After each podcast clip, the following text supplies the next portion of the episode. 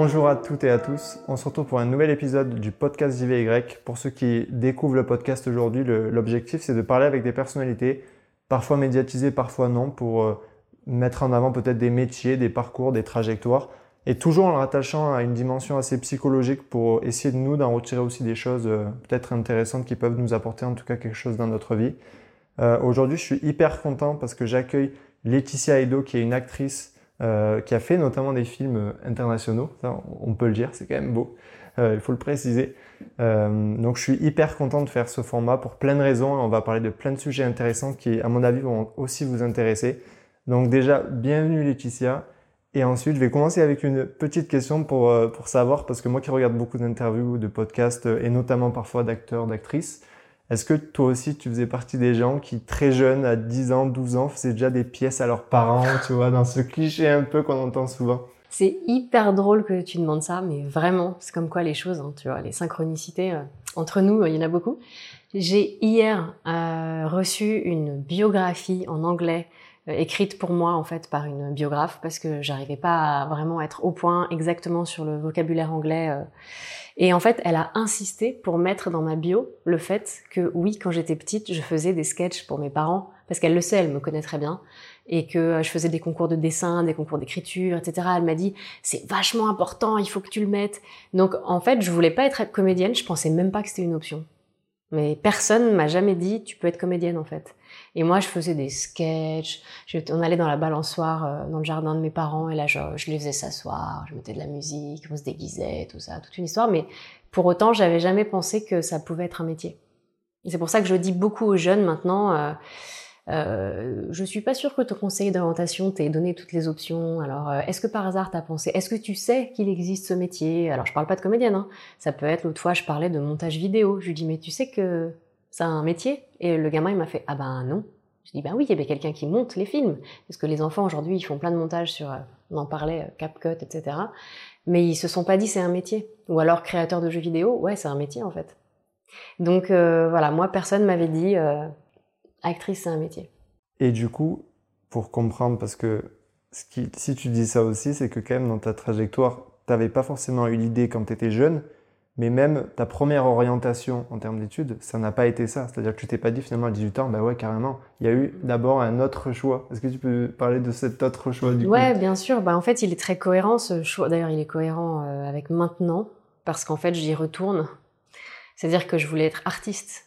Mais je veux toujours être artiste. Et, pour moi, actrice. Dans globalité. Voilà. Mmh. Et pour moi, actrice, c'est une des cordes. Euh, à mon arc, comme on dit, et j'ai dû faire, euh, on va dire, m'acharner, je pense que le mot est juste, sur celle-ci pour pouvoir faire avancer euh, en fait euh, ma carrière, pour ensuite garder en tête, j'ai toujours gardé en tête que je voulais revenir à mes premières amours, à savoir ouais être artiste globalement, c'est-à-dire écrire, dessiner, peut-être réaliser, euh, oui chanter aussi, alors que c'est un peu un truc tabou dans mon propre cerveau. Mhm. Euh, et on dit souvent que la chose qui nous fait le plus peur, c'est ce dont on a le plus envie. Mhm. Et c'est clair. Sauf que bon, ben voilà. Autant j'ai toujours dit depuis que j'étais petite, euh, you're the best. Je m'écrivais ça, je le gravais même sur mes sur mes trousses en métal. J'avais une trousse en métal quand j'étais petite. Et j'écrivais Laetitia is the best. Parce que, en fait, j'avais tellement peur et j'avais tellement pas confiance en mmh. moi qu'il fallait un petit euh, rappel tous les jours à l'école pour faire. C'est persuasion un peu. Euh, ouais, tu mmh. vas y arriver. Mais alors, s'il y a bien un truc sur lequel j'ai pas confiance en moi, c'est le, chant. Alors qu'en fait, je me suis toujours dit que le jour où je connecterais, en fait, avec ma confiance intérieure sur le chant, sur le chant, euh, ANT, euh, je deviendrai la femme que j'étais censée être, à savoir l'artiste que j'étais censée être. Donc il y a encore un petit peu de travail, mais euh, j'y arrive doucement et sûrement. Donc j'ai, pas répondu, c'est ma spécialité aussi. Mmh. Donc j'ai fait architecture. Parce que comme j'arrivais pas, euh, j'avais été euh, reçue à, aux Beaux-Arts, artiste globalement, pour moi c'était Beaux-Arts, euh, mm. enfin je sais pas, mais quelque chose comme ça, d'un peu noble en tout cas dans mon cerveau d'enfant à l'époque. Et je me disais que j'allais trouver une, quelque chose de concret à ma vision abstraite de l'art. Et donc j'ai passé les Beaux-Arts et architecture. Et Beaux-Arts j'étais acceptée, architecture aussi. Et première erreur peut-être, j'en sais rien, mm. je me suis dit, architecture ça fera plus sérieux. Et j'ai choisi quelque chose qui en fait ne me correspondait pas. C'est marrant parce que du coup, tu parles de ce truc de ça fera plus sérieux. Mais donc, ça, fait ça faisait quand même longtemps que la fibre artistique faisait écho en toi. Il y, en a où ça arrive beaucoup plus tard, il y a des, des clics ou autre. Mm. Toi, quand même, tu avais déjà ça jeune, tu écrivais déjà, tu étais intéressé par plein de choses autour de ça. Et en plus, tu étais quand même dans une famille. C'est assez rigolo quand on regarde, parce que, donc dis-moi si euh, on est bon surtout. Donc en gros, tu as eu un papa qui a été médecin ou qui, qui l'est peut-être toujours, mm. qui a exercé ce métier, donc métier assez cartésien. Pour autant, il avait quand même l'ouverture d'esprit de faire des choses plus artistiques. Sculpteur, je crois, c'est ça? Et guitare. Et guitare Beaucoup, quoi. Sculpture et guitare à fond. Ok. Et une maman qui, du coup, a été orthophoniste au départ. Mais surtout. Et ensuite peintre. Peintre, ouais. Et c'est ça qui est hyper marrant, c'est que du coup, tu avais quand même une famille qui avait un truc très, très euh, cartésien, tu vois, des, métiers médicaux, plus, mhm. mais quand même intéressés, voire même euh, se sont réorientés dans des choses beaucoup plus artistiques. Et toi, tu reproduis un peu le truc en te rassurant peut-être du coup et en te disant voilà je m'intéresse dans tous ces trucs mais non c'est architecte que je choisis quoi bah c'est bizarre parce que quand j'étais petite je devais avoir 8 ans hein, je me rappelle mais maintenant quand j'y pense je me dis waouh quand même j'étais euh, il y a des trucs sur lesquels j'étais différente vraiment quoi d'autres enfants. C'est à dire que moi je, à 8 ans j'étudiais le packaging.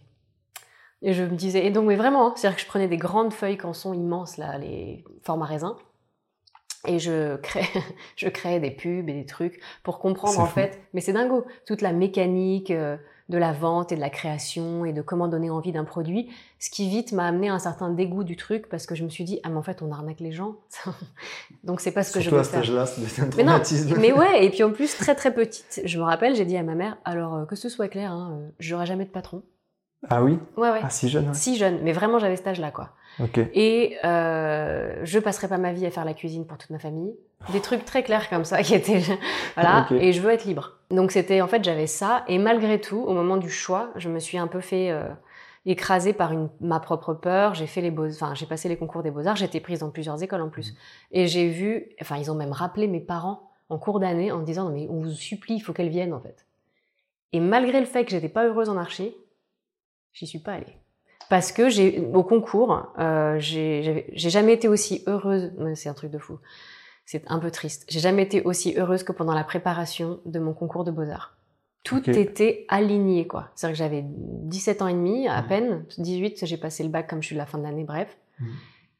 Et d'un coup, j'ai créé une musique sur laquelle j'ai posé des, un poème sur lequel, donc, que j'ai dit, euh, accompagné de, de, de, de, dessins et de tout un dossier artistique de fou. Et j'étais complètement en accord avec moi-même. C'est pour ça qu'ils ont tellement insisté en rappelant mes parents, en disant mais non, mais il faut qu'elle vienne en fait. Et c'est fou quoi. J'ai jamais retrouvé ce sentiment-là. Et ça fait des années maintenant qu'il me manque ce sentiment-là parce que j'étais à ma place à ce moment-là. Et je l'ai pas fait. Je sais pas pourquoi. Parce que le jour du concours, il y avait des gens qui utilisaient du papier toilette, des ressorts de matelas, des trucs. Je me suis dit, c'est quoi ça pas parlé. Ben, je l'ai trouvé en fait excessivement excentrique pour le fun, quoi. Mais il n'y avait pas ce truc que moi je cherchais, et donc euh, ben j'ai pas accroché. Et, tes parents, euh, du coup, vu qu'ils avaient quand même cette ouverture d'esprit, est-ce qu'ils t'encourageaient dans cette démarche plus artistique en termes de parcours ou c'était quoi leur vision à eux? Si j'avais été prise aux Beaux-Arts, vu qu'ils m'ont euh, fait traverser la France pour passer les concours, je pense qu'ils auraient été contents. Hmm. Architecture, ils étaient encore plus contents, je pense, parce que ça fait justement un petit peu chouette. Ma fille est architecte. Bon. Quand j'ai annoncé au bout de un an et demi, je crois que je voulais être comédienne, puisque ça m'est tombé dessus un peu par hasard en découvrant euh, que ça existait, ce métier mais ça, ça peut paraître bête, hein, mais je j'ai pas du tout de personne dans mon entourage qui m'a fait. Ça joue. Hein. Voilà. Mmh. Et euh, bah en fait, ils se sont assis, ils sont devenus tout verts et euh, ils ont dit euh, attends, on va réfléchir là. C'était pas trop ça que tu nous avais annoncé. Et puis bon, bah ils ont été très très ouverts, ils m'ont soutenu, mais ça a été un peu compliqué quand même au départ pour eux. C'est quoi le laps de temps entre le moment où du coup tu démarres tes études d'archi? Combien de temps t'as fait? Avant de dire euh, en fait je crois que je suis pas au bon endroit Un mois. Un mois, d'accord. c'est ah pour ça que quand le, je ne ah comprends donc pas ils ont été vert foncé quoi. Non, non, non, non, non. En fait, mes parents, je leur ai pas dit avant un an et demi. Ah ok. Mais moi, ah, moi au premier, au bout d'un mois, je me suis dit, je me suis trompée. Et donc pourquoi je suis pas allée au Beaux Arts euh, Bah en fait, un peu. Euh, non, mais j'avais une tactique, c'est-à-dire qu'en fait, ils m'ont dit, tu passes ton, puisque tu t'es engagé là-dedans, tu passes ton premier diplôme. qui était deux ans, comme l'équivalent du DUG mais en architecture. Et euh, bon, bah après, je me suis acharnée pour y arriver parce que. Et puis par contre, j'ai fait plein d'autres choses. J'ai fait, euh, j'ai réalisé un film après. J'ai euh, j'ai fait des concours de design. L'une de mes créations a été euh, euh, j'ai fait un concours mondial de design qui n'avait rien à voir avec l'école, mais je me suis donnée à fond parce qu'au moins là, en fait, j'étais à ma place dans la création et euh, j'ai fait partie des 100 premiers mondiaux. Donc euh, voilà, dans un concours de design organisé par André Pullman, qui était une grande designeuse à l'époque. Et euh, donc euh, voilà, à la Tour Eiffel, ils ont exposé mon ma bouteille de parfum sur le thème Paris-New York. Et je suis allée voir des entreprises pour qu'ils me, qu'ils me, qu'ils me, qu'ils m'anodisent c'était euh, anodisation du métal. Enfin, c'est un truc de fou. J'ai découvert plein de choses. Encore le métal. La trousse. La trousse, c'est vrai. Et j'ai adoré. Et j'ai non mais c'était dingue quand même. Ma mère, elle me regardait comme ça. Elle me, disait mais tu te rends compte ce que tu fais à ton âge? Et moi, je me rendais pas compte parce que mm. j'étais dans bah, dans ta réalité à toi. Ouais. Mm. Et en fait, euh, bon, bah effectivement, c'était très douloureux pendant toutes ces longues années de ne pas être à cette place-là pour pouvoir être comédienne. Mais j'ai toujours su que j'y reviendrais. Tu as toujours su que tu reviendrais. Et en plus, il y a eu quelques rencontres clés. On en a tous, je pense. Je t'ai entendu parler de certaines personnes. Euh, il y a eu aussi bien une prof, je crois, en archi. Je crois que c'était en archi qui t'avait dit euh, tu devrais pas, euh, enfin t'es pas au bon endroit ou qui faisait peut-être quelque chose en parallèle. C'était ma, non c'était la, prof, ouais c'était une sorte de, en fait je me suis inscrite pendant mon parcours d'architecture, comme mmh. l'écriture me manquait absolument, je me suis inscrite en, dans une compagnie de théâtre, mais pas pour faire du théâtre, c'était pas l'idée, c'était un atelier d'écriture. Et en fait, c'est là qu'elle m'a dit, mais toi, en fait, tu dois être sur scène, pas, pas derrière. Et moi, j'étais pas du tout prête. Donc c'est elle qui. Puis quelqu'un te l'a dit, c'est ça. Voilà, c'est ça. Euh, ouais. ouais, Ben, je pense que je, je dégageais un truc, j'étais grande, j'étais un peu originale, euh, j'avais du caractère. Euh. et on m'a souvent dit ça. Moi, toi là, l'original, là, tu veux pas aller sur une scène Alors là, je vraiment, je, je suis tombée de haut, quoi. Et après, la deuxième rencontre, c'est une rencontre dont tu parles souvent parce que c'est quand même fou. En, école d'archi, pour le coup, l'inversion qu'il y a eu, et tu m'en avais parlé d'ailleurs, et c'est là où je m'étais dit, mais faut qu'on parle parce que c'est assez fou déjà comme rencontre importante. Tu peux en parler justement de cet ami-là oui, alors euh, donc euh, c'est cette alors ayant eu l'esprit ouvert par cette femme qui m'a dit que c'était possible et qui m'a forcé parce que je voulais pas mais gentiment à être dans le spectacle de fin d'année mais muette. Donc j'ai reconnecté en fait avec euh, donc je faisais un truc sur scène, je sais pas ce que je faisais, j'ai juste une image qui me reste. Et pas trop choquant.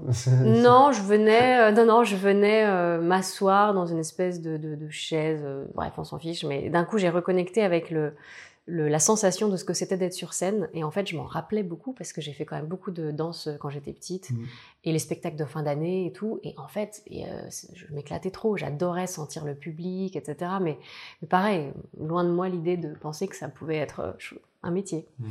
Et là, cette copine me dit, je me suis inscrite au Conservatoire d'art dramatique de Grenoble. Déjà, je ne savais pas ce que c'était, Conservatoire d'art dramatique. Et euh, j'ai été prise, sauf que je suis très timide. Et en fait, ils m'ont demandé de m'allonger par terre et de hurler. Et je me suis mise à pleurer. Et je peux pas, c'est pas pour moi, je me suis trompée. Euh, je voulais euh, vaincre ma timidité, mais ça marchera pas. Pourquoi tu prendras pas ma place? Pourquoi tu prendrais pas ma place, toi qui es original Donc la fameuse phrase. C'est bien. Voilà, et euh, je me suis dit, bah, ça fait deux fois qu'on me le dit, euh, je vais aller voir euh, ce que c'est, quoi. Et d'un coup, je me dis, mais c'est. Et, à ce moment-là, quand tu y vas, mm. tu te dis, peut-être que je vais. Ah, bah oui, parce que j'étais malheureuse. Ok, donc à ce moment-là, c'est pas juste, tiens, je vais aller voir, c'est, je sais pas trop quoi faire, je tente, mais quand même. Je me dis, qu'est-ce qu'ils font ces gens bizarres là-bas? Parce que, bon. Ces gens originaux. Ouais, voilà, qu'est-ce qu'ils font ces autres gens originaux, quoi? Et puis je me suis rendu compte que au lieu de passer mes nuits à construire des maquettes en balsa, qui est un, des matériaux avec lequel on fait les petites maquettes d'architecture, et ça m'embêtait de faire ça. Même je, on les faisait, on les faisait pour moi. Donc euh, il y avait des, des il y avait des amoureux transis qui me faisaient mes maquettes et moi je faisais merci, au revoir. et euh, bref, j'ai rien demandé moi, hein, ils voulaient me les faire, je, je, je, je profitais. Pas. Non, je refus, juste je refusais pas, je faisais pas merci, elle est chouette ta maquette. Et puis euh, là, je me suis rendu compte que ces gens de théâtre allaient être payés pour dire des mots. Et là, je me suis dit, non, mais c'est pas possible, en fait. C'est bien là à la scène plus à l'écriture que ouais. par les bah mots. oui, euh. non, c'est les mots. Hein. Et c'est que d'un coup, je me suis dit, un jour, en fait, je pourrais dire mes mots. Alors là, j'ai fait waouh. Et en fait, j'attends toujours. Hein. Je suis complètement frustrée. Euh, je, je, je suis une, une, artiste frustrée parce que je. Mais ça va pas durer longtemps parce que mon. Ça sera pas le titre de la vidéo, t'inquiète. Non. oh là, non, mais c'est vrai que là, je suis en train de passer à la réalisation, de repasser à l'écriture, de passer à tout ça parce que c'est vital. Vraiment quoi. C'est, je peux pas euh, faire autrement. Et, euh, et à ce moment-là, c'est ça qui m'a convaincue. Je me suis dit, d'abord, on va passer par les mots des autres. Donc j'ai fait tous les grands auteurs. Mmh voilà, français et euh, internationaux, en passant par Shakespeare et tout ce que tu veux, conservatoire, quoi. Mais j'ai fait qu'un an. Parce qu'en fait, ce qui est complètement dingue, c'est qu'à la fin des, du premier cours et des trois heures de cours, j'ai fait OK, ma vie à Grenoble, c'était à Grenoble, est terminée. Et dans six mois, je suis à Paris. C'était radical, hein. Et c'était la prise. Complètement. C'est-à-dire qu'en fait, en un cours, je me suis dit, Waouh, alors attends, donc ces étudiants-là, qui avaient à peu près le même âge que moi, ça fait déjà trois ans qu'ils sont là, c'est pour certains, donc il y en a qui étaient plus âgés, et qui en gros bah, ne bougent pas parce qu'ils montent pas à Paris euh, faire les, grandes écoles, ils essaient de faire des, des, concours, ils sont pas pris, donc ils restent là. Je me suis dit non mais en fait ils perdent du temps. Et d'un coup c'était l'évidence pour moi. Je me suis dit non mais n'importe quoi, en fait il faut aller à Paris tout de suite. Et l'année prochaine je suis comédienne. Et donc j'ai demandé un transfert en fait en école d'archi à Paris. Et j'ai fait une troisième année où j'ai pas fait une seule heure d'architecture. C'est là où j'ai réalisé le film. Euh, j'ai fait des tas de trucs, du design, euh, enfin je veux dire rien, rien, rien de, que du créatif. Et ensuite je me suis donc en même temps inscrite en école de comédienne. Et euh, j'ai fait double cursus, ce qui est pas compliqué, euh, vu que je suivais pas les cours de projet qui sont très durs en archi. Voilà, le reste après c'était, j'étais sur la voie. Ensuite j'ai fait six écoles jusqu'à trouver la bonne parce que je, ouais, en fait, j'arrivais pas à trouver un modèle qui correspondait dans ouais, la façon puis la sixième, voilà, oui, non, c'était pas la bonne, c'était pas les bonnes méthodes pour moi, mais ça m'a appris des choses. Et la sixième, c'était la technique, euh, une technique très, très, très simple, très, enfin, la technique qui en fait est, est enseignée aujourd'hui euh, aux États-Unis partout et maintenant en France beaucoup, et euh, qui, qui, qui est enseignée depuis pas longtemps en fait. Avant, c'était une autre technique. Et euh, aujourd'hui, c'est une technique qui me correspond. Et d'un coup, clac, tout s'est ouvert. Et pareil, la comédienne un peu triste que j'étais parce que ça ne me correspondait pas est devenue euh, ben, à sa place, dans l'évidence, quoi. Voilà. Et c'est juste par un changement de méthode. En gros, en une phrase, l'ancienne technique, tu restes en toi et tu vas chercher les souvenirs de ta grand-mère morte et mmh. l'odeur de la bougie. Et... Donc, t'es en toi, bien en toi, donc c'est mhm. les méthodes de Pacino, Al Pacino, De Niro, tous ces trucs, c'est l'ancienne méthode. Et euh, cette méthode-là, elle est complètement à l'opposé, c'est qu'en fait, tu ne te concentres que sur l'autre. Et tu n'as le droit de te mettre en colère que si l'autre te met en colère. Si dans la scène, tu dois te mettre en colère, à un moment, je vais trouver un truc que tu fais qui m'énerve. Donc je vais décider que ça m'énerve, que tu fasses comme ça avec ta tête, tu vois, par exemple.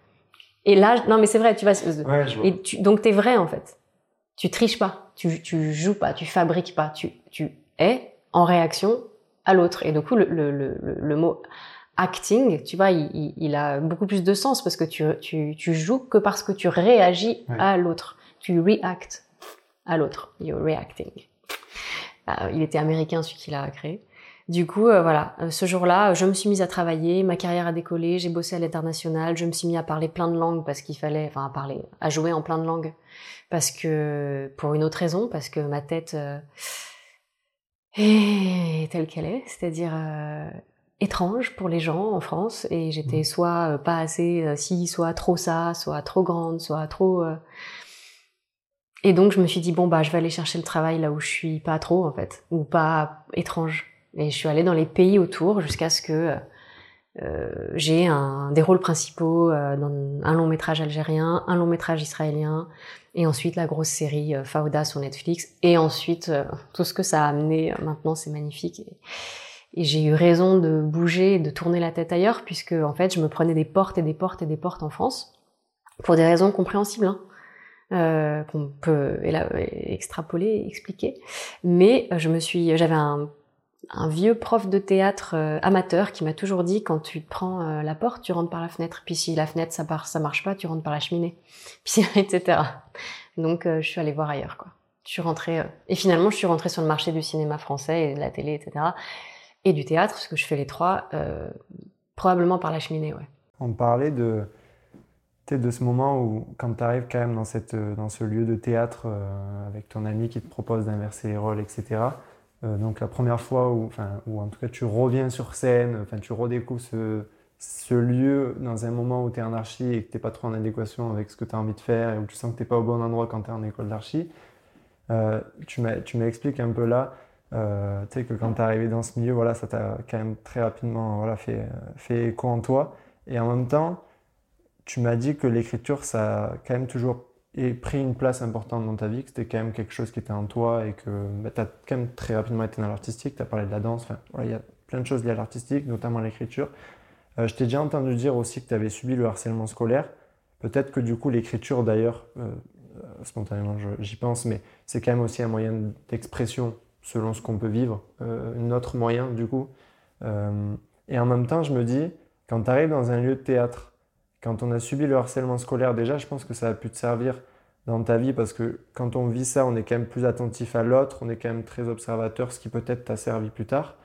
Mais en dehors de ça, euh, est-ce que justement, quand tu arrives dans un lieu qui par définition, donc l'acting, le cinéma, le théâtre, c'est des lieux où en fait tu juges pas, tu joues un rôle.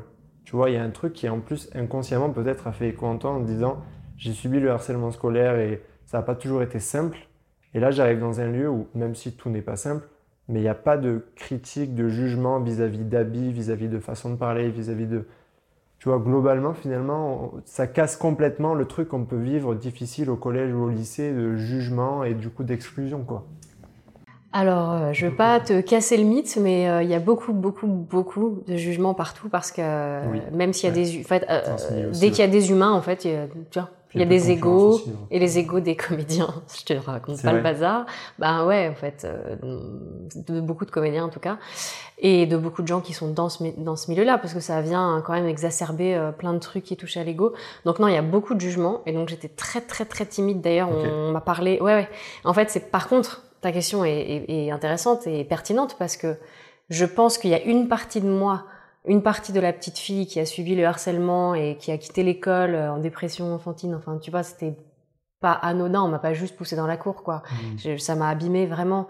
Et euh, il y, y, a une partie de moi euh, qui voulait sauver cette petite fille-là et que je me rappelle très bien d'une fois où j'avais dit à quelqu'un euh, qui m'avait demandé, un gars dont j'étais anciennement amoureuse, qui m'avait dit alors peut-être qu'on te verra en haut de l'affiche? Et je lui avais dit attends dix ans et tu vas voir. Et il y avait une revanche comme ça, une revanche de euh, vous allez. Alors je l'ai pas fait que pour ça parce que vraiment c'est mon amour des mots qui primait, mmh. mais il y avait quand même ce, moteur, ce, truc de dire vous, vous, savez pas qui vous avez écrasé quoi en gros. Vous allez voir que c'était ça valait pas le coup, c'était pas juste d'avoir euh, vous être acharné comme ça sur moi.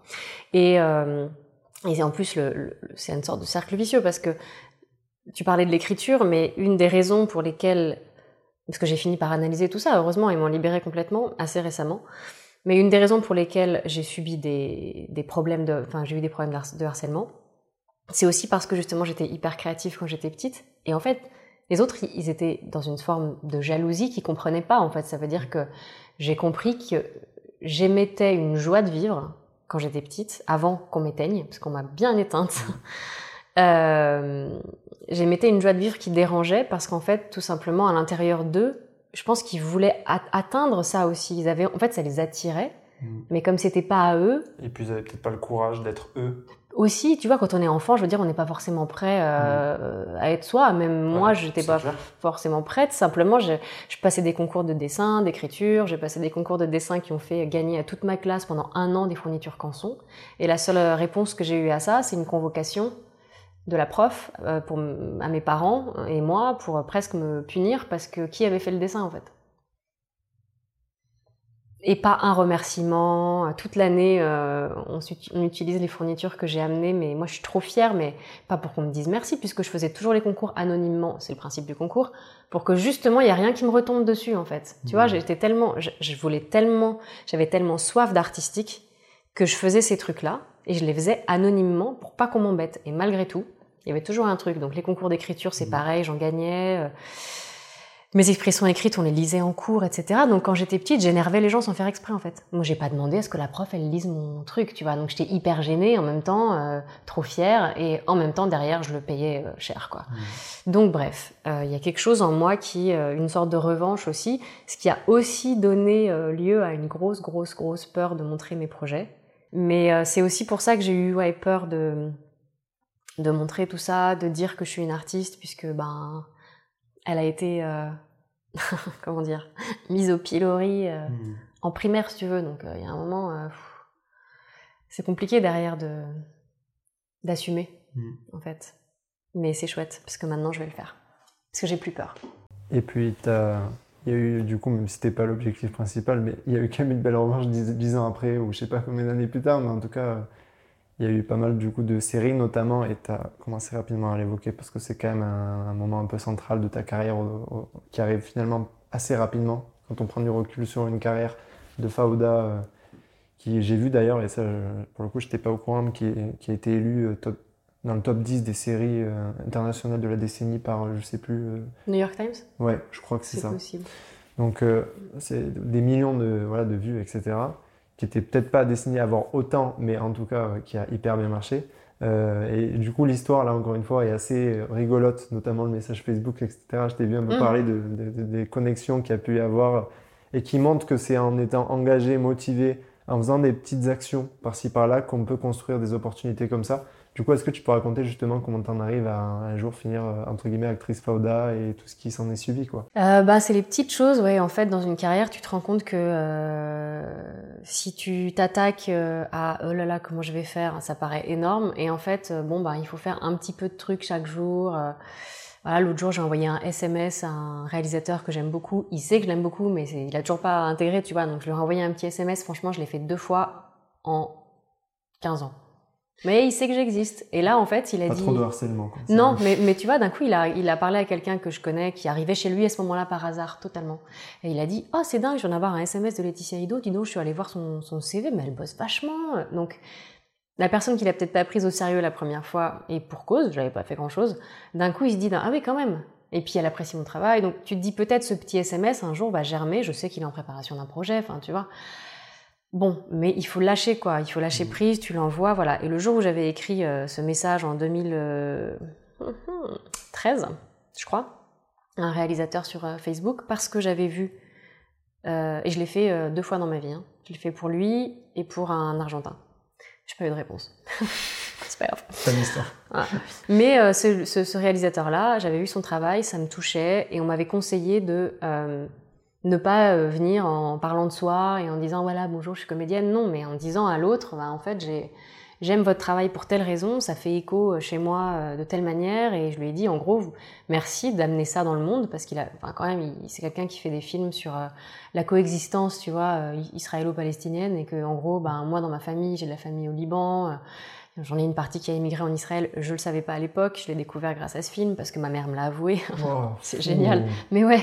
Et du coup, j'ai essayé de, de, les retrouver. Et euh, donc voilà, plein de choses où d'un coup, je me suis dit ah mais moi j'ai justement j'ai envie d'être un lien entre mes deux origines françaises et, libanaises, entre les trois religions qui sont présentes dans ma famille. Et, et donc en fait, ce film, je ne vais pas expliquer ça comme ça. Mon message, il peut faire quatre lignes, cinq lignes, tu vois, mais j'avais bien réfléchi, quoi. Et euh, je lui avais dit ça et ça l'avait touché. D'ailleurs, il a dit Je déteste qu'on m'écrive sur Internet. Mais elle, il l'a pas dit à moi, il l'a dit aux journalistes quand le film est sorti. Mais, mais elle, c'était différent. Mais c'est parce que je l'ai présenté différemment. Mmh. et aussi, j'ai fait un petit gif euh, animé, mmh. ou gif pour les Français, euh, où je mettais plein de photos de moi rigolotes, mais non pas plein, 4-5, avec des têtes différentes. Et c'était vraiment le PS. Je parle pas de moi en fait, je suis pas comédienne. Et PS, j'ai dit Ah, au fait, je suis comédienne, au cas où. Et avec un petit truc où je monte différentes têtes, dont à un moment donné j'avais mis une femme voilée, une fois. Mais c'était des personnages que j'avais joués, donc c'était pas, j'avais pas, j'avais pas, okay. pas déguisé. Tu vois, j'avais montré des personnages de trucs que j'avais joués. Et en fait, ça a fait tilt. Et d'ailleurs, euh, j'avais pas envie de, de, faire une femme voilée dans ce projet. Et je lui ai d'ailleurs imposé ma vision. C'est-à-dire que je lui ai expliqué qu'on pouvait euh, très bien, et d'ailleurs c'est vrai. Euh, d'ailleurs, je respecte toutes les choix vestimentaire. Hein. C'est juste que pour ce projet, je trouvais que c'était pas cohérent. Mm. J'avais juste mis ça parce que je savais que ça ferait tilt pour lui par rapport, euh, tu vois, Israël-Palestine, etc. Et donc, il faut en fait savoir accrocher euh, Mais ça se fait pas tout seul. Hein. J'avais été, j'avais été aiguillée, je sais plus si je l'ai dit, je crois pas. Moi, j'ai très vite un coach carrière et un coach d'actrice mmh. qui m'a toujours dit un bon acteur, comme un bon athlète, comme un bon entrepreneur, en fait, il a une team. Il fait pas tout tout seul, en fait. Et ça m'avait vachement décomplexé. Et je me suis dit, ah oui, oui, d'accord. Donc en fait, c'est bien si j'ai un coach d'acteur et qui est aussi mon coach carrière depuis 2008. C'est bien si j'ai, euh, il m'avait dit d'ailleurs, tu sais, le jour où tu dois te transformer en euh, je ne sais pas qui, euh, Jackie Kennedy, j'en sais rien, je ne sais pas, tu vois, des années 60, des années 40, des années 80, quelle coupe de cheveux tu vas avoir? Tu vas pas venir avec n'importe quelle coupe de cheveux, il faut que tu quand même. Donc il faut que tu aies un coiffeur avec qui, que t'aimes bien, mmh. que tu puisses appeler, ou qui puisse te prêter une perruque. Donc d'un coup, je me suis mis à construire ma petite team autour de moi. Et euh, ce jour-là, c'est ce coach qui m'avait conseillé de faire ça comme ça. Donc j'aime être indépendante aussi, j'aime être très autonome et si besoin avoir une team autour. Et ce film, enfin cette série, comme euh, d'autres que tu as pu faire par la suite, a quand même une particularité, c'est que ça a été en hébreu et en arabe, quoi. Oui, bah, j'étais plus à ça près euh, à cette époque-là, en fait. Que tu ne euh, connaissais absolument pas Non, ma mère, je l'ai entendu parler quand on était petit, mais elle nous a pas appris parce que problème de racisme en Ardèche. Euh, voilà, je fais pas ces détails. Ah non, mais clairement. En fait, on en avait marre de nous faire. Ah oui, oui, bon, bref, c'était mais vraiment des, des, réflexions complètement débiles. Et en mm. fait, on s'est dit, vous savez quoi? On était petits, hein, mais une fois, on a eu une dispute et dans la cour de l'école et je lui ai dit ça suffit, parles comme ça. Donc voilà, la petite gamine s'est révoltée. Elle, ça l'a blessée évidemment profondément. Je pouvais pas le savoir. Et puis je faisais ce que je pouvais avec le harcèlement, si tu veux. J'étais déjà tout le temps embêtée. J'allais pas encore plus me m'en rajouter quoi. Mm. Donc c'était un peu pour me sauver. Et euh, donc j'ai pas appris la langue. Et après, euh, ce qui s'est passé, c'est que avant ça, en 2000, euh, hmm, je sais plus, 12 peut-être, 11, enfin un peu de temps avant ça, comme je disais, j'ai tourné la tête un peu dans les autres pays, euh, comme je parlais un peu espagnol. Euh, mm. Bon, et puis il se trouve qu'en en Algérie, on m'a proposé un court métrage euh, produit par Arte. Donc c'était quand même une marque de qualité pour moi. Je me mm. suis dit pourquoi pas. Et il fallait parler algérois, donc ça veut dire l'algérien d'Alger, quoi, pas un arabe lambda, quoi. J'apprends un truc. Ouais. Et donc c'était pas l'arabe palestinien, ils se comprennent même pas. Hein, je veux dire. Ah, oui ah pas du tout. Ça n'a rien à voir. Mais rien à voir. Le seul langage commun qu'ils ont, c'est ce qui se passe à la télé, à la radio, parce que c'est l'arabe littéral, littéraire, pardon. Mais euh, mais rien à voir sinon. Et donc euh, et celui d'Alger en particulier, c'est un, arabe donc du pays d'Algérie, mais qui mélange des mots français. On sait pourquoi avec euh, l'ancienne colonisation française. Mm. Donc c'était très particulier et moi comme j'en avais marre d'être de me prendre des portes en France, et ben j'ai dit aucun problème en 15 jours je peux apprendre. Euh, j'avais rencontré, euh, j'avais vu une petite annonce. Ensuite, j'ai rencontré la réal. Elle m'a dit ouais, tu corresponds super euh, bien au rôle, mais tu parles pas la langue, quoi. Et je lui ai dit t'inquiète pas, t'inquiète pas, donne-moi donne 15 jours. J'avais dû dire donne-moi une semaine d'ailleurs, parce que j'étais tête brûlée. Et en fait, en 15 jours, elle m'a donné les scènes et je lui ai fait le truc, quoi. Et non, après, ça a été beaucoup de boulot derrière. J'ai amélioré ça en post-synchro pour être vraiment parfaite, parce que bon, bah évidemment, c'était ma première expérience. Et tout ça, c'est venu de encore en amont. En fait, j'ai eu le courage de faire ça parce que j'ai fait Cléopâtre en grec et en latin sur Arte. En fait, c'est ça qui m'a donné le, le déclic. Et je me suis dit, franchement, tu viens de le faire en grec et en latin. Tu connais... Enfin, latin, si je connaissais un peu. Parce que je l'ai fait à l'école, vraiment, j'en ai fait genre 7 ans, c'était horrible. Et, euh, et je ne connaissais même pas mes déclinaisons. Enfin bref, j'étais très nulle, quoi. Mais j'y allais parce que je trouvais que c'était intéressant, j'adorais la mythologie. Bref, j'aimais l'artistique dans le latin, quoi. Euh, et, et, quand je me suis dit que je l'avais fait en grec et en latin, je me suis dit, bon, bah, c'est bon, je peux le faire dans n'importe quelle langue. Et voilà. Mais il faut être un peu têtu. Hein. Et du coup, tu n'as pas vraiment appris, mais tu as quand même appris la langue Non, en phonétique. J'apprends pas les langues, c'est-à-dire que vraiment, j'apprends mon texte en phonétique, c'est bien assez. Et euh, ouais. Et pour, la, pour Faoda, ben, je, comme, comme je l'avais fait précédemment pour, euh, pour le premier film, voilà, pour euh, un film aussi la même année que le premier film pour le réalisateur auquel j'avais écrit sur Facebook. En, même temps, j'ai été prise pour un film en kabyle. Complètement délirant. Kabyle, c'est ultra dur. Kabyle, c'est la langue des berbères euh, d'Algérie. Les berbères aussi, ils sont au Maroc, mais c'est pas la même langue. Donc c'est le, kabyle euh, qui a 29 lettres dans son alphabet et pas 26, dont 3 Z et une lettre qui fait comme ça. Non. Ça, c'est du vent, et ben c'est une lettre. Ah ouais. Bonjour. Et là, c'est le truc le plus dur que j'ai fait de ma vie. Il m'a fallu un an pour y arriver, en de préparation. Il faut vraiment que le réel soit motivé. Je lui disais, mais pourquoi moi? Et en fait, à chaque fois, comme l'an dernier avec une réalisatrice kurde, je leur dis pourquoi moi? Et ils me disent mais parce que tel personnage en fait. Et j'arrive pas à trouver quelqu'un. Et il a cherché pendant six mois. Il a passé plein d'auditions. Il trouvait pas de comédienne qui, qui ressemble au personnage parce que c'est historique. Et donc en fait, ben, me voilà à apprendre des langues complètement farfelues. Mais c'est fini. J'arrête. Ok. Ouais. J'en ai fait plus de 10. J'en ai fait 12. Ok, mais en plus ça devait être super dur parce qu'il y a l'apprentissage des textes qui est déjà très galère, mais comment tu fais pour anticiper justement avec les, dialogues avec les autres? Parce que tu parles pas toute seule, tu as quand même des discussions. Comment tu sais le moment où c'est à toi de parler? Comment tu sais le, tu vois, l'enchaînement des répliques avec des acteurs en face eh de ben, toi C'est justement la, technique de Meisner, qui s'appelle, donc celle dont je te parlais tout à l'heure, de l'acting, où tu es tellement sur l'autre, en fait, que tu ne peux que sentir quand c'est la fin de sa phrase. C'est pas obligé, c'est obligatoire que tu le, que tu le ressentes, en fait. C'est-à-dire que tu le, je sais pas, il y a une, effectivement, je comprends pas ce que disaient les autres, puisque j'ai pas la traduction de leur texte.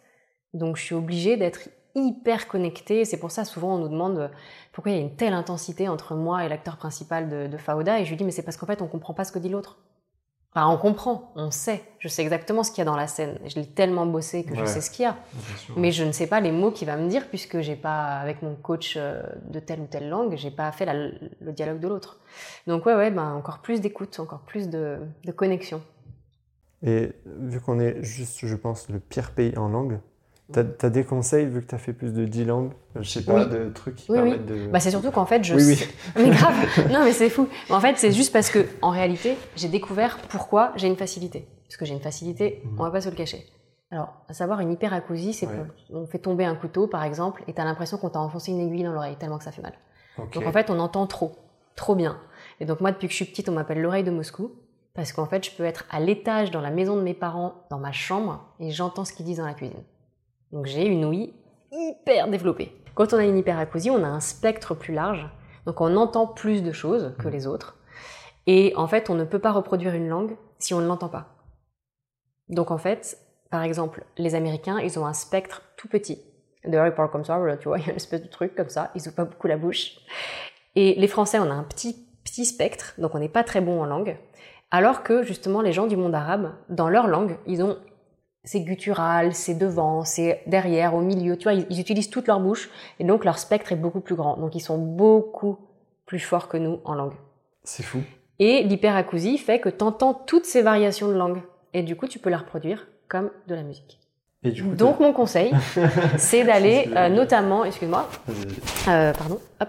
Mon conseil, par exemple, c'est d'aller dans euh, des centres de formation qui font une méthode c'est la méthode. Euh, je sais qu'il y a Formalang qui fait ça et j'ai oublié le nom de la méthode qui est ultra connue. Euh, ça va me revenir, tu le mettras en commentaire. C'est en fait un truc où on a un casque et le casque il a une sorte de petit truc ici en métal qui résonne avec ta boîte crânienne et qui fait qu'en fait ce que tu dis et que ce que le prof dit, comme ça résonne là, vraiment sur l'os en fait, tu l'entends mais avec ton oreille interne.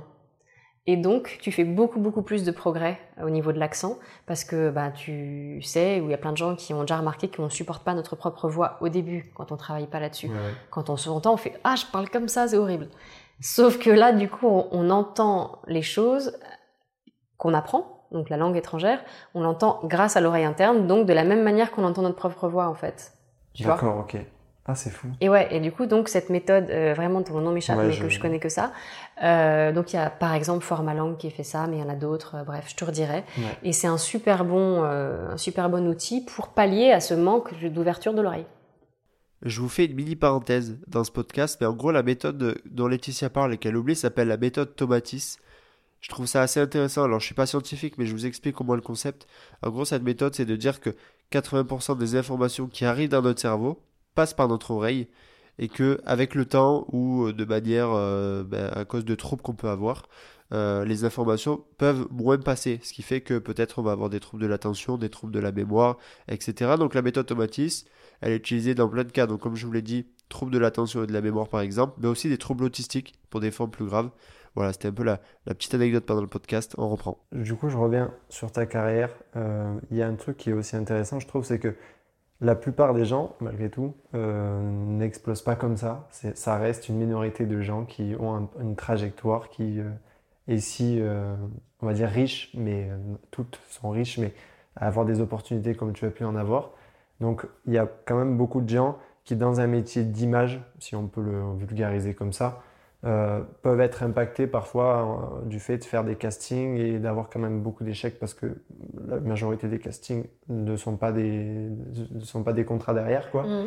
Euh, et à l'inverse, ça doit pas être si simple à un moment de faire un film, d'avoir une explosion, d'être sollicité, d'être reconnu. J'en suis pas là non plus. Hein. Ouais, mais quand on fait, quand on part d'un métier qui est quand même hyper concurrentiel et difficile, et qu'après on fait un truc qui est l'une des plus grosses séries, ça doit être quand même particulier de. Ouais, mais alors déjà il faut bien démystifier euh, le fait que effectivement, comme tu le dis, les castings, euh, moi par exemple, il y a deux ans, j'en ai passé 55. Ok sur 365 jours, euh, tu passes deux ou trois jours à en préparer. Non, mais c'est un truc de malade en fait. C'est que faut que tu l'apprennes ton texte, ou que tu le travailles, ou que tu, un minimum. Enfin, ça dépend aussi quel réalisateur te demande une, une, une self-tape. Souvent, on passe des self-tape maintenant. C'est quand tu t'auto-filmes et que tu envoies ton truc parce que ça nous permet de travailler dans le monde entier. Euh, notamment moi, quand j'ai passé euh, Fauda, je l'ai passé, j'étais à Los Angeles, tu vois. Donc si j'avais pas eu ce, cette possibilité de faire une vidéo, j'aurais pas pu auditionner. Et en fait, euh, sur les 55, j'ai donc il y en avait il y en avait 44 en vidéo et le reste 11 en personne avec des, des directeurs de casting. Et euh, j'ai eu euh, quatre projets. Ok. Dont trois qu'on m'a. Mais le pire, c'est que j'en ai eu trois, je crois, qu'on m'a offert. Donc c'est extraordinaire et ça, ça vient du fait que maintenant ma mmh. carrière avance. Et un que j'ai obtenu en casting. Et c'est comme ça en fait. C'est le, c'est le ratio pour tout le monde. Mes agents me disent que ouais, c'est 1 sur 100. Mais tout le monde le dit, hein, c'est 1 sur 100. Et déjà, mais déjà, mais avoir 100 castings, c'est impossible en fait. Enfin, moi, je. Bon, c'est 1 sur 100 sur plusieurs années, je veux dire. Hein. Mais tu mmh. vois, des fois, c'est des fois c'est notre lot, quoi. Des fois, on passe. Euh, après, ce 1 sur 100, il est un peu peut-être euh, pessimiste, mais c'est ce que m'avait dit euh, une de mes agents. Mais c'est vrai que bah déjà, il faut avoir. Enfin, moi, pendant des années, des années, des années et des années et des années, j'avais pas de casting en fait on voulait même pas me recevoir. Et encore aujourd'hui, on veut pas, on veut parfois, on veut pas me recevoir quoi. C'est-à-dire qu'il y a encore des directeurs de casting que j'ai toujours pas vus en France. Ils me connaissent toujours pas. Et je me dis, c'est pas grave, je veux dire, je suis pas là, je suis pas. Hmm. Il y a plein d'acteurs quoi, je comprends. Mais moi, des fois, je me dis, bon sang, ils sont pas nombreux quoi. Mais voilà. Donc euh, c'est pas le combat entre guillemets euh, continue euh, tout le temps et c'est hyper long et c'est il faut s'acharner, il faut faire des petites choses. Tu as parlé du nombre de castings que tu avais fait et quand on s'était croisé une première fois, je me souviens que tu m'avais dit que à ce moment, tu avais beaucoup de, étais beaucoup en déplacement aussi parce que faire euh, tourner un film, ça prend quand même du temps quand on as un et tu en as quand même fait pas mal à l'étranger aussi. Du coup, je pense que c'est intéressant aussi parce que on a tous euh, un équilibre, des choses qui nous rendent heureux ou pas et des moments où on est heureux ou pas. Et je pense que quand on vit ce genre de vie-là, c'est encore plus exacerbé parce que quand tu n'es pas chez toi euh, pour un film, ça veut dire potentiellement tu n'es pas dans ta routine, dans ton habitat, tu vois, tu n'es pas dans un confort qu'on peut avoir quand on est chez soi, parce que tu es beaucoup à l'étranger, peut-être euh, voilà, loin des gens que tu apprécies, loin de, lieux que tu apprécies, avec d'autres personnes un, peu en permanence, quand tu enchaînes un peu, parce que je me souviens que tu me disais que tu enchaînais enfin, pas mal de pays euh, en peu de temps, je me rappelle quand on avait cette discussion. du coup, avec le temps et l'expérience et voilà, ton parcours de vie, est-ce que tu as noté peut-être des choses, du coup, euh, un peu essentielles à ton bonheur, tu vois, du fait d'avoir été si loin dans des cadres et des conforts différents, quoi euh... Alors oui, c'est vrai que bah, généralement j'ai plutôt, j'avais en tout cas jusqu'ici plutôt un projet par an, et là d'un coup il y en a eu plusieurs d'affilée où j'ai dû enchaîner euh, Hongrie, euh, Grèce. Alors euh, on voit pas le pays, hein. Franchement, c'est très rare qu'on puisse euh, visiter. Donc Hongrie, Grèce, euh, États-Unis, et il m'en manque un. Euh, voilà, bref. Et, euh, et en fait, euh, bah, moi déjà, mon, mon kit de survie, c'est ma valise et mon oreiller. Avec, non mais c'est vrai, je me suis fabriqué une sorte de kit de survie et j'ai une liste quoi. J'ai une liste et il faut rien que j'oublie. Donc j'ai mes tisanes. non mais vraiment, j'ai mon oreiller, mes tisanes. franchement, j'amène du chocolat partout où je vais. Voilà. Euh, donc ça, c'est un petit peu pour reproduire euh, la maison partout où je, suis. Et le fait de poser la tête toujours sur le même oreiller, moi, euh, parce qu'il a une forme particulière qui me convient. J'ai l'impression d'être à la maison partout du coup quand je dors. Et après, le c'est vrai que quand je, là j'ai tourné cet été, tout l'été, un film avec euh, Roche Dizem euh, en France, euh, qui va s'appeler Fatoum, et c'est avec le réalisateur euh, Florent Emilio Siri qui a fait Clo-Clo par exemple, qui est passé hier soir à la télé. Et bah, en fait, je dormais tous les jours à Paris, donc chez moi. Et là, je me suis dit, waouh, c'est trop bien, c'est vraiment trop chouette quoi. Dans ton épanouissement aussi, je pense que d'autant plus quand on est créatif, même si c'est peut-être le cas pour beaucoup de gens, mais justement, notre épanouissement pro nous impacte beaucoup dans notre épanouissement personnel. Forcément, il y a un lien et je pense encore plus quand on est des gens créatifs parce que c'est en nous, quoi. Il y a un truc en nous. Euh, et toi, est-ce que justement aussi, ce qui a fait aussi, entre guillemets, ton, ton épanouissement, euh, si on peut le dire comme ça, est-ce que c'est pas aussi le fait que, en dehors d'être une actrice et d'avoir des, opportunités dans ce secteur-là, tu t'es fermé à rien, c'est-à-dire que tu as eu d'autres expériences, déjà scénographe, etc. Tu as testé mm. d'autres choses. Quand voilà, la musique a toujours fait, euh, au fond, partie peut-être de toi, ben, tu t'es aussi tenté, alors que tu avais l'étiquette actrice, tu aurais pu te dire, euh, ouais, mais euh, comment les gens vont percevoir les choses Je me pose encore la question, hein, d'ailleurs. Et tu as quand même sorti des choses. Mm, Donc, est-ce que. En ayant peur. en ayant peur, mais tu l'as fait. Mm. Est-ce que justement, c'est pas aussi ça, ce fait de se dire, ok, je suis actrice, mais en fait, j'ai pas envie d'avoir une étiquette d'actrice, c'est le milieu artistique de façon générale qui m'intéresse est-ce que c'est pas de se lancer des nouveaux défis, tester de nouvelles choses, qui a fait aussi que tu vois, tu t'épanouis dans le milieu artistique de façon générale, quoi? Bah en fait, il y a quelque chose. Euh, souvent, on m'a dit euh, euh, actrice ou il faut que ce soit vital pour que pour y arriver. Sinon, si si en fait, en gros, tu peux rien faire d'autre que ça, mm. eh ben il faut le faire. Mais si tu as d'autres opportunités, bon, bah, vas-y, fais-le parce que c'est plus c'est plus sécurisant.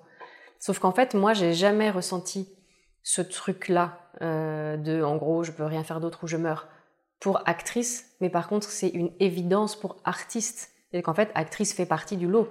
Donc, mais simplement, moi, je vois pas comment je peux survivre en faisant autre chose. Alors, évidemment, je pourrais m'épanouir euh, en faisant de la permaculture, par exemple, tu vois, parce que c'est complètement. Mais en fait, c'est complètement cohérent, puisqu'en fait, c'est donner la vie à des choses qui vont grandir et naître. Donc, c'est de la création pour moi, en fait. Et ça fait partie de tout ce que j'aime. En fait, j'aime donner la vie à des choses.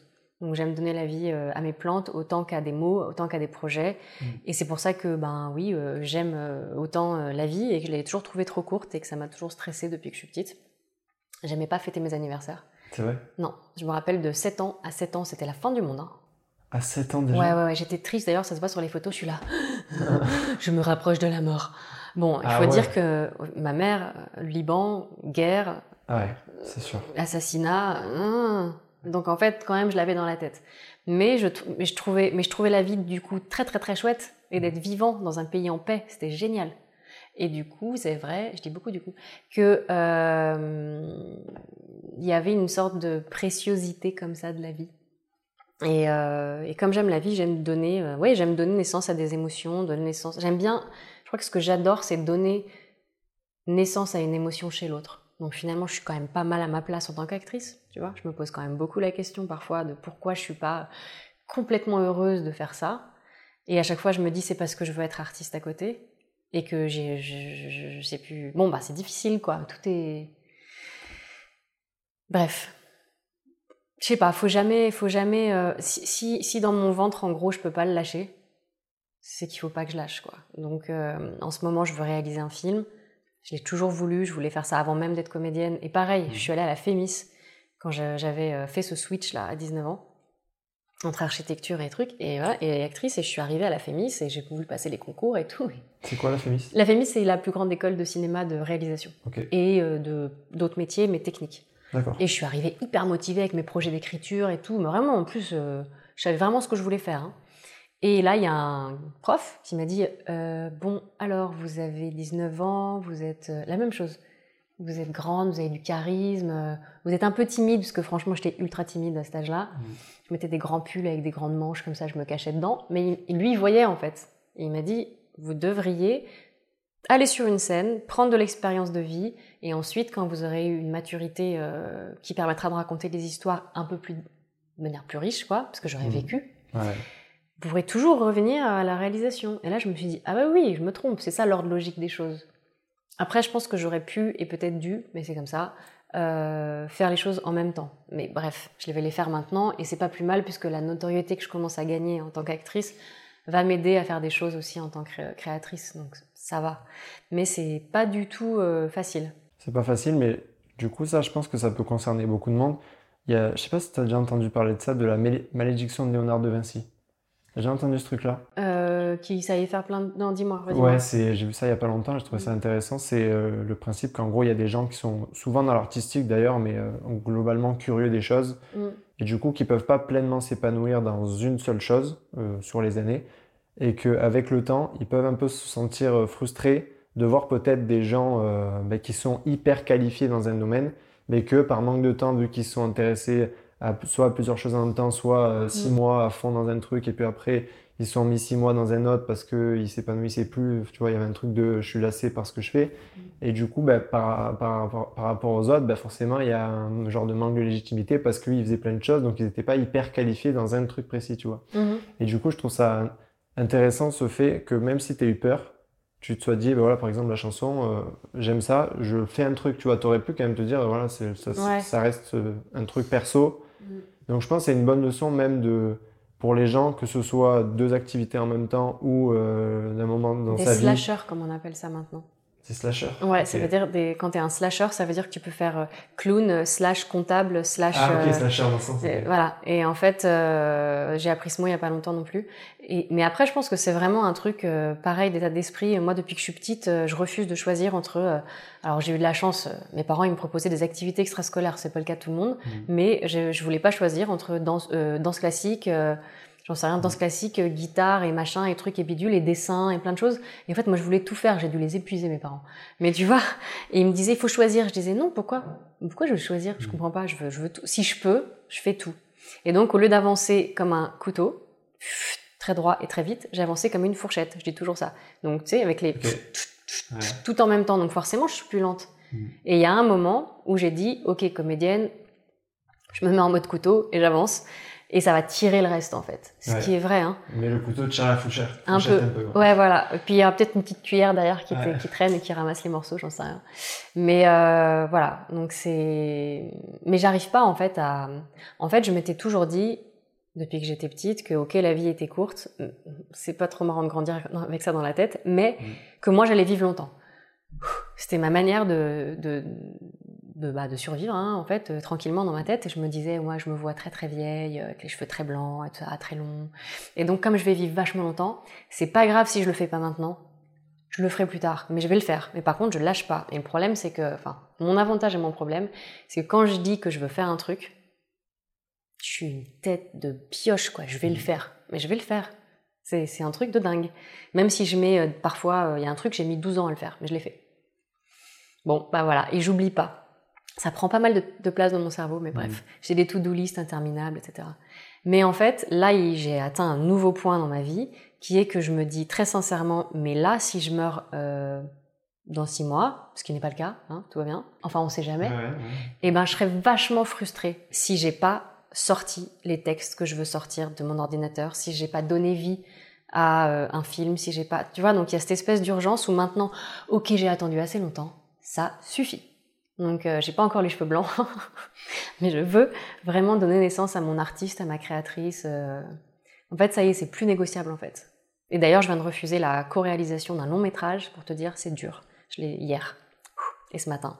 J'ai refusé la co-réalisation d'un long métrage qui va être produit avec un ami que j'adore. Euh, et en fait, j'ai dit non parce que c'est pas mon projet. Alors que ça me tombe tout cru dans le bec, ça aurait pu être super, tu vois. Je me suis dit non, tu te concentres sur ton truc, voilà, donc c'est des choix. toujours, hein, Toujours, ouais. Tout, au long du chemin. Et quand d'ailleurs, encore une fois, euh, enfin, puisqu'il y a des gens qui nous écoutent, a priori, je n'ai pas fait ce choix toute seule. Parce que j'y arrivais pas, tout simplement.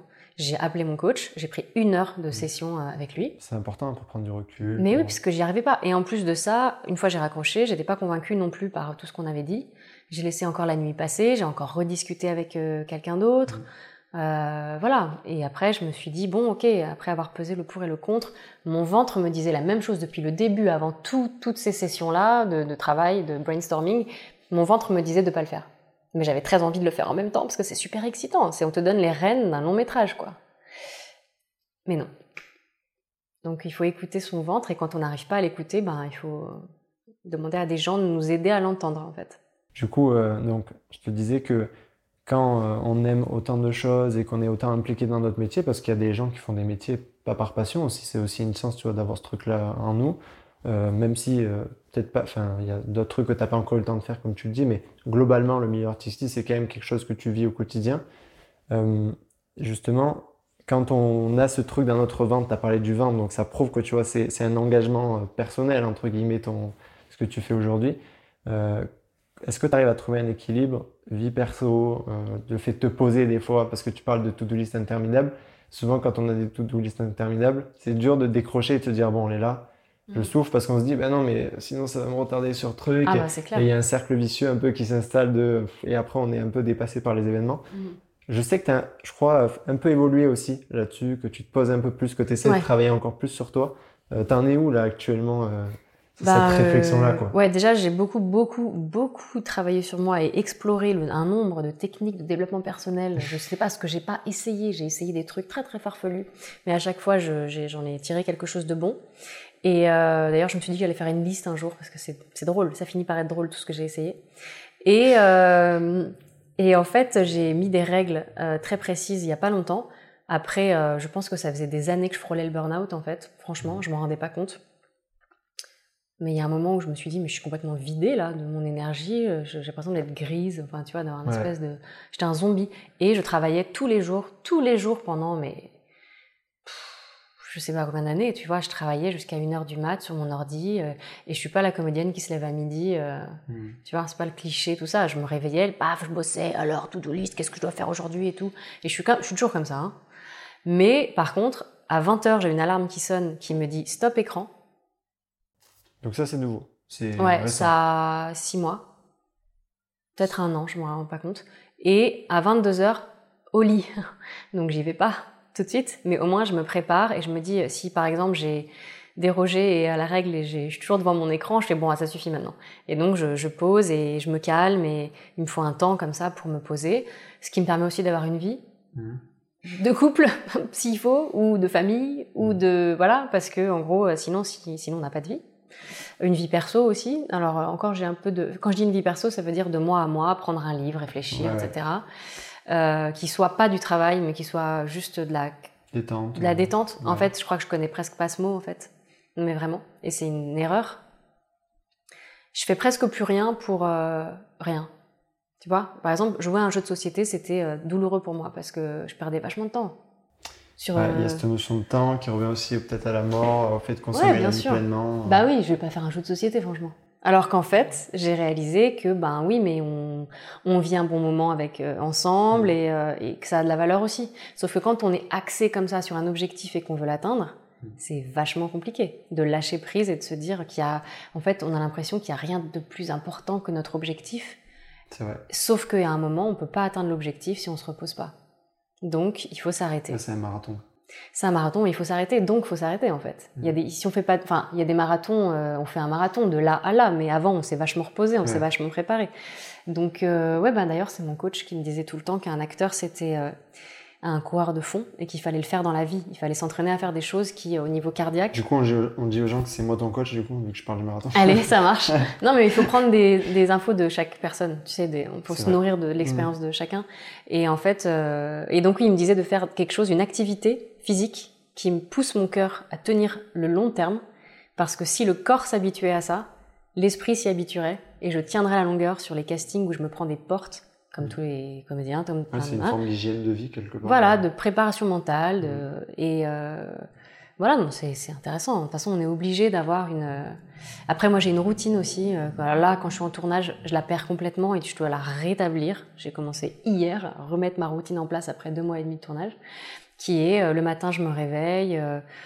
En général, je fais un peu de méditation ou un soin euh, Reiki ou des choses comme ça. en tout cas, un truc qui me, réveille mais qui me manque aussi euh, dans, mon, corps. Ensuite, je fais, quand tout va bien, je fais du yoga. Et les gens vont dire, ah oui, elle a le temps de faire du yoga. Non, mais en fait, c'est du travail. C'est-à-dire qu'en fait, mon outil de travail, c'est mon corps. Mmh. Et donc, je dois travailler pour avoir, euh, voilà, un, outil en fonctionnement.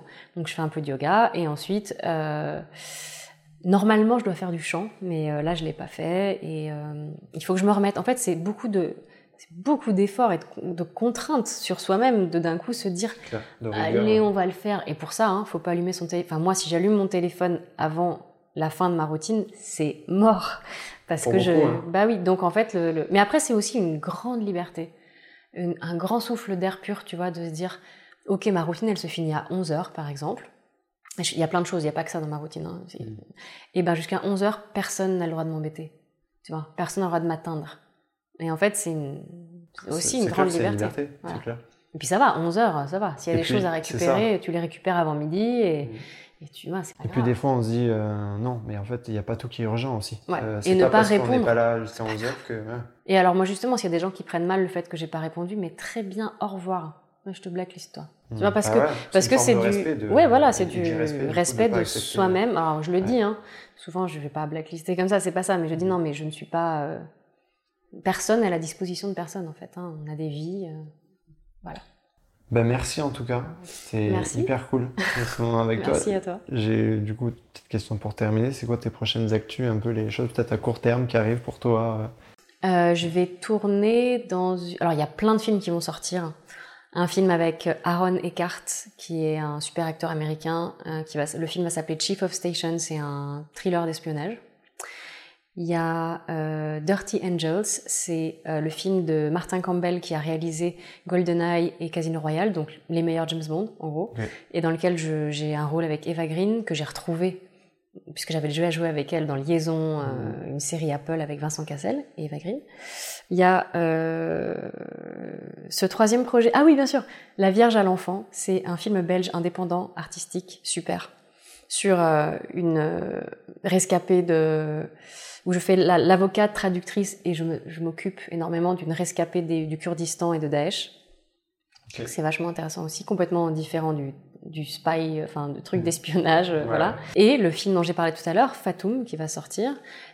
Et maintenant, je vais tourner en cet hiver, je vais tourner dans une série sur qui s'appelle Trash sur euh, la naissance euh, de la télé-réalité, du Loft et compagnie, Ah ouais. avec euh, tu sais Loana et tout ça. Voilà. Pour l'instant, il y a d'autres, mais pour l'instant, voilà ce que je peux dire en tout cas. Et surtout, je vais faire mes propres projets. Ce qui est la, la phrase importante. Ok, bon, ben, en tout cas, merci beaucoup. Et puis merci à tous ceux qui ont, qui ont regardé ce, ce podcast. J'espère que ça vous a plu. N'hésitez pas à donner vos avis sur les, en commentaire euh, sur les réseaux sociaux.